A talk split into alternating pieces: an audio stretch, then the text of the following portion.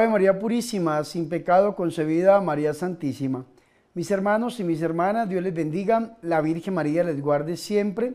Bienvenidos a mi programa La Buena Nueva con su servidor el Padre Bernardo Moncada para hoy jueves vocacional, jueves 25 de noviembre. Hoy celebramos la memoria libre de Santa Catalina de Alejandría, Virgen y Mártir y yo los invito a que escuchemos la buena nueva.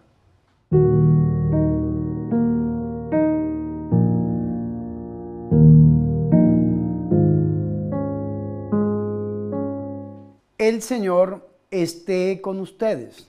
Proclamación del Santo Evangelio de nuestro Señor Jesucristo, según San Lucas. En aquel tiempo dijo Jesús a sus discípulos, cuando vean a Jerusalén sitiada por ejércitos, sepan que está cerca su destrucción. Entonces los que estén en Judea, que huyan a la sierra. Los que estén en la ciudad, que se alejen. Los que estén en el campo, que no entren en la ciudad, porque serán días de venganza en que se cumplirá todo lo que está escrito. Hay de las que estén en cinta o criando en aquellos días porque habrá angustia tremenda en esta tierra y un castigo para este pueblo. Caerán a filo de espada, los llevarán cautivos a todas las naciones. Jerusalén será pisoteada por los gentiles hasta que los gentiles le llegue su hora. Habrá signos en el sol y la luna y las estrellas, y en la tierra angustia de las gentes, enloquecidas por el estruendo del mar y el oleaje los hombres quedarán sin aliento por el miedo y la ansiedad ante lo que se le viene encima al mundo, pues los astros se tambalearán. Entonces verán al Hijo del Hombre venir en una nube con gran poder y majestad. Cuando empiece a suceder esto, levántese, alcen la cabeza, se acerca su liberación. Palabra del Señor.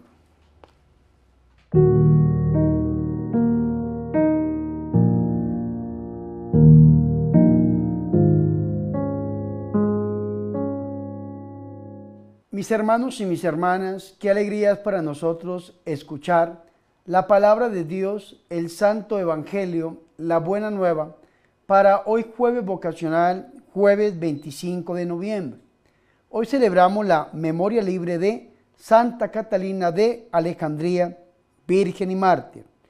Antes de entrar de lleno a la perícopa que hemos escuchado el día de hoy, quiero leer un poco lo que dice la revista litúrgica acerca de esta grande santa. Santa Catalina de Alejandría, mártir según la tradición, fue una virgen de Alejandría dotada tanto de agudo ingenio y sabiduría como de fortaleza de ánimo. Se la, se la presenta como una joven de extrema belleza y aún mayor de extrema inteligencia. Patrona de las solteras y estudiantes, su cuerpo se venera piadosamente en el célebre monasterio del monte Sinai, que por intercesión de Santa Catalina de Alejandría, Virgen y Mártir, los deseos de nuestros corazones se hagan una realidad. Y para este jueves vocacional hemos escuchado una parte del Evangelio según San Lucas. Recordemos, mis hermanos, que estamos leyendo el capítulo 21 de este Evangelio, que lo iniciamos el lunes, mis hermanos, y se extiende hasta el siguiente sábado, porque ya el domingo iniciamos un nuevo año litúrgico con el Adviento. Habíamos escuchado, mis hermanos, el discurso sobre la ruina de Jerusalén, cuando nuestro Señor y Salvador Jesucristo por segunda vez se lamenta sobre esta ciudad. Y con este lamento nuestro Señor Jesucristo ha iniciado un largo discurso acerca de los acontecimientos finales o de las doctrinas de las últimas cosas, o más conocido como la escatología. Es un término que está muy de moda en este mundo contemporáneo. ¿Por qué digo que está muy de moda?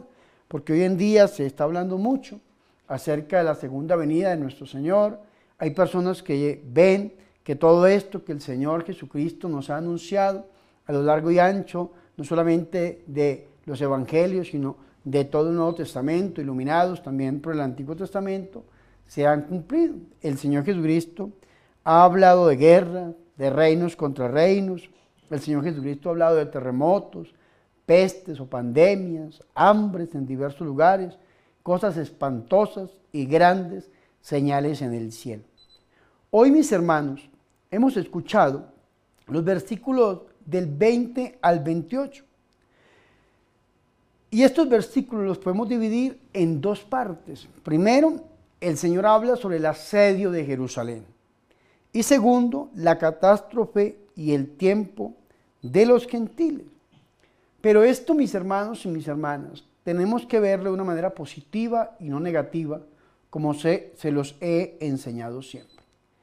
Vamos a centrarnos un poco en la primera parte, en el asedio de Jerusalén, y donde vemos por tercera vez que el Señor Jesucristo se lamenta sobre esta gran ciudad. Vamos a retroceder un poco.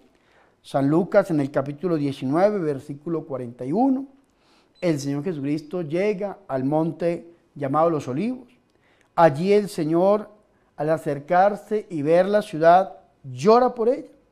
Y dice el Señor, vendrán días sobre ti en que tus enemigos te apretarán por todas partes, te estrellarán contra el suelo a ti, a tus hijos que estén dentro de ti, y no dejarán piedra sobre piedra, porque no has conocido el tiempo de tu visita. Es la primera vez que el Señor Jesucristo se lamenta sobre esta gran ciudad.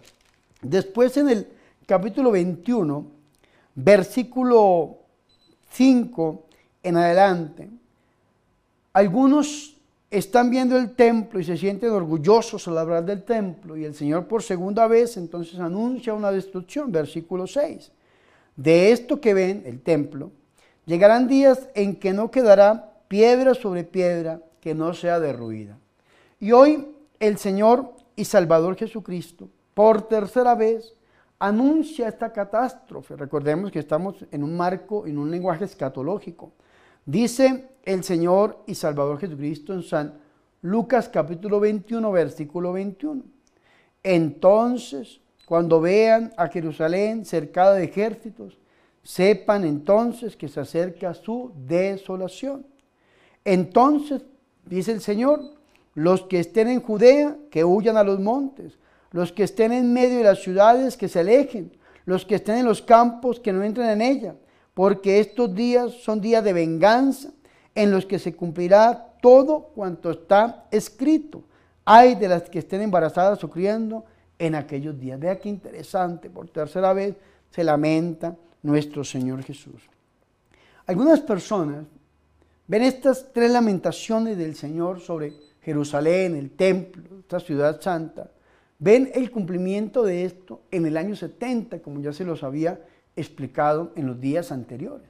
En el año 70, recordemos que Judea era gobernada indirectamente por los romanos. Entonces, los romanos desde pues Roma, desde Italia, entonces expandían este, este gran imperio. Cuando llegaban a algún pueblo, alguna ciudad alejado como era Judea, entonces lo que hacían era poner un rey, en este caso Herodes y los hijos de Herodes, un rey ilegítimo que gobernara que fue el que cobraba los impuestos para Roma. Y entonces gobernaban indirectamente. Sin embargo, algunas personas, algunos, judíos, se levantaron en armas en contra de las autoridades romanas y esto no le gustó al emperador, el emperador Vespasiano. Entonces, ¿qué hace este emperador? Envía a su hijo que eh, se llama Tito y en el año 70, entonces Tito hace una entrada eh, bélica, una entrada militar a Jerusalén, la ciudad santa, y destruye Jerusalén.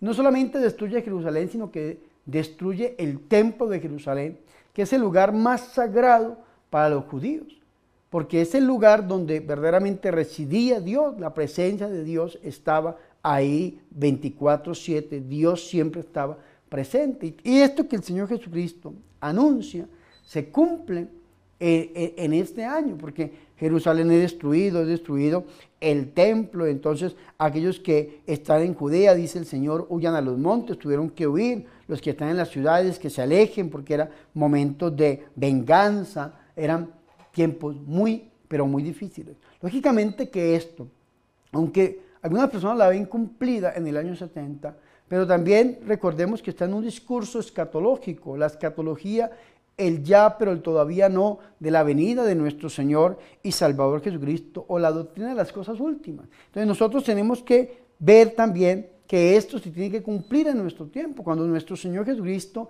venga por segunda vez por su iglesia y se cumpla todo lo que dicen las escrituras, sobre todo el Apocalipsis, y estemos allá con el Señor, esto se tiene que cumplir. algunas personas han visto en esta pandemia, en los terremotos, en los mensajes privados que, han recibido por parte de la Virgen a X o Y personas, ven que todo esto se está cumpliendo y que el mundo se está preparando para la segunda venida de nuestro Señor y Salvador Jesucristo. Entonces, ¿qué tenemos que hacer?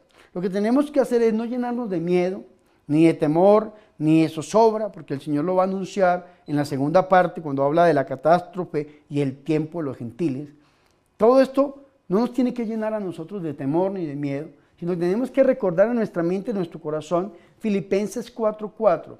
Estén alegres, os lo repito, estén alegres, y después va a decir San Pablo, porque el Señor viene pronto. Entonces nuestro corazón sí tiene que llenar de alegría, porque la clave de todo esto está al final de el versículo 28, cuando el Señor Jesucristo dice, cobren ánimo y levanten la cabeza porque se acerca su liberación. Vea, ánimo y levanten la cabeza, no miedo ni zozobra ante todo esto que se presenta. Porque si digamos que nuestro corazón se llene de miedo, de zozobra, entonces vamos a cometer grandes errores, vamos a hacer cosas que no se tienen que hacer, vamos a actuar de una manera que no se tiene que hacer. Lógicamente, que tiene que venir una hambruna tremenda, ya estamos viviendo una peste y hay algunos epidemiólogos que hablan y dicen que esto que estamos viviendo, que se llama el COVID-19, no es ni el inicio de lo que va a vivir este mundo, que viene una pandemia aún peor, que vienen cosas tremendas, que viene hambre, que viene un apagón mundial y se está hablando de muchas cosas, no a nivel solamente religioso, sino a nivel secular, a nivel del mundo. El mundo ya hoy en día también está anunciando todo esto que viene y tenemos que prepararnos, tenemos que mantenernos, como dice Primera de Pedro 5.9, firmes en la fe, mis hermanos y mis hermanas. Entonces vea qué interesante esto, porque en el segundo plano, nuestro Señor Jesucristo aunque habla de cosas fuertes, de cosas terribles, pero lo hace de una manera positiva. Escúcheme muy bien. Habrá en efecto una gran calamidad sobre la tierra y cólera contra este pueblo. Caerán al filo de espada y serán llevados cautivos a todas las naciones.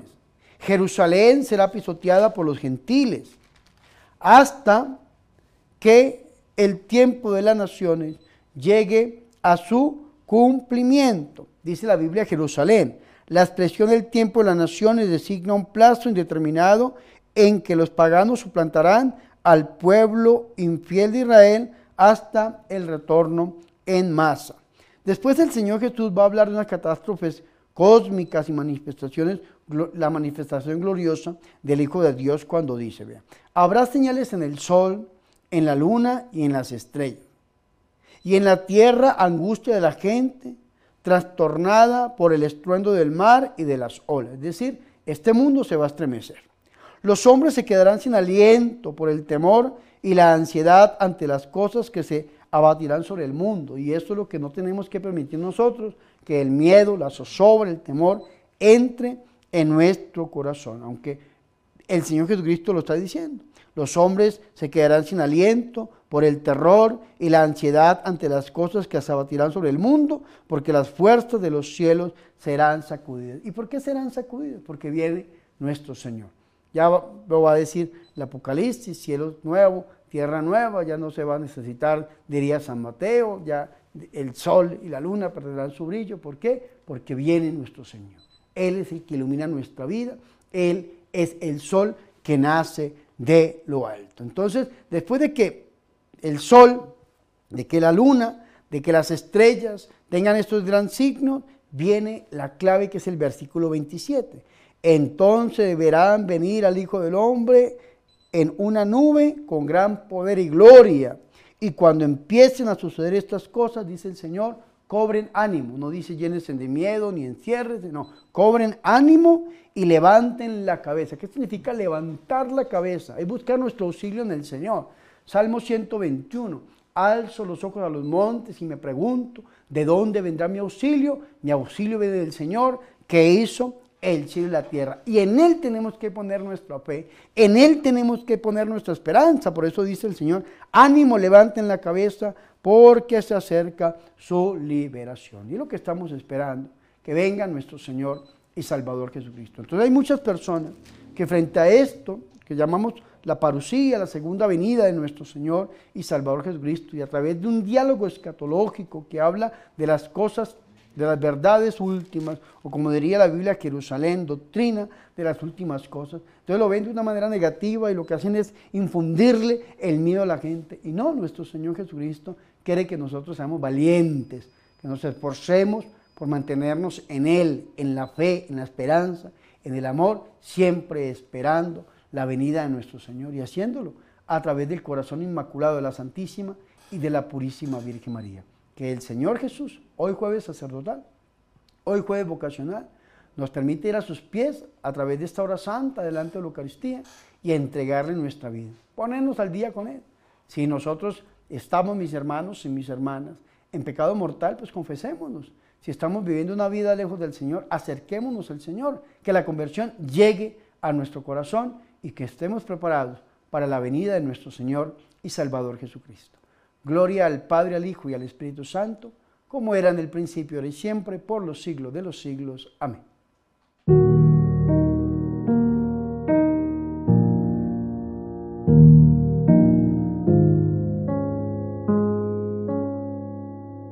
Ahora mis hermanos y mis hermanas, yo los invito a que hagamos oración. Bendito seas, Padre nuestro. Tú fundaste la esperanza de nuestra liberación sobre Cristo Jesús, Señor de la historia, del cosmos y de la humanidad.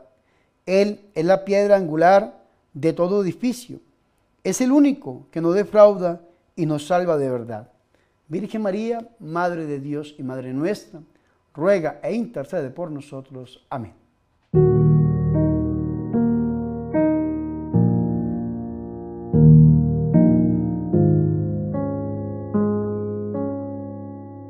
Mis hermanos y mis hermanas, hemos llegado al final de este programa La Buena Nueva con su servidor el Padre Bernardo Moncada, para hoy jueves vocacional 25 de noviembre. Recordemos, mis hermanos, que hoy celebramos la memoria libre de Santa Catalina de Alejandría, Virgen y Mártir. Y el Señor quiere, mis hermanos, que nosotros estemos preparados para su segunda venida. Ya muchos signos, profecías se han cumplido, se siguen cumpliendo el Señor Jesucristo quiere que nosotros verdaderamente, a través del corazón de la Virgen María, estemos preparados. Así que acudamos a Él a través de la Santa Iglesia Católica. Vamos a Él a través del sacramento de la reconciliación, de la Eucaristía. Vayamos a Él con el resto del Santo Rosario. Recordemos que el Señor Jesús viene pronto. Antes de irme, mis hermanos y mis hermanas, yo los invito a que se suscriban a mis dos canales que tengo en YouTube. El primero, el oficial, Padre Bernardo Moncada. Suscríbase, comparta los videos, dele like a los mismos. Y el segundo canal se llama el canal de la Corporación Ángel.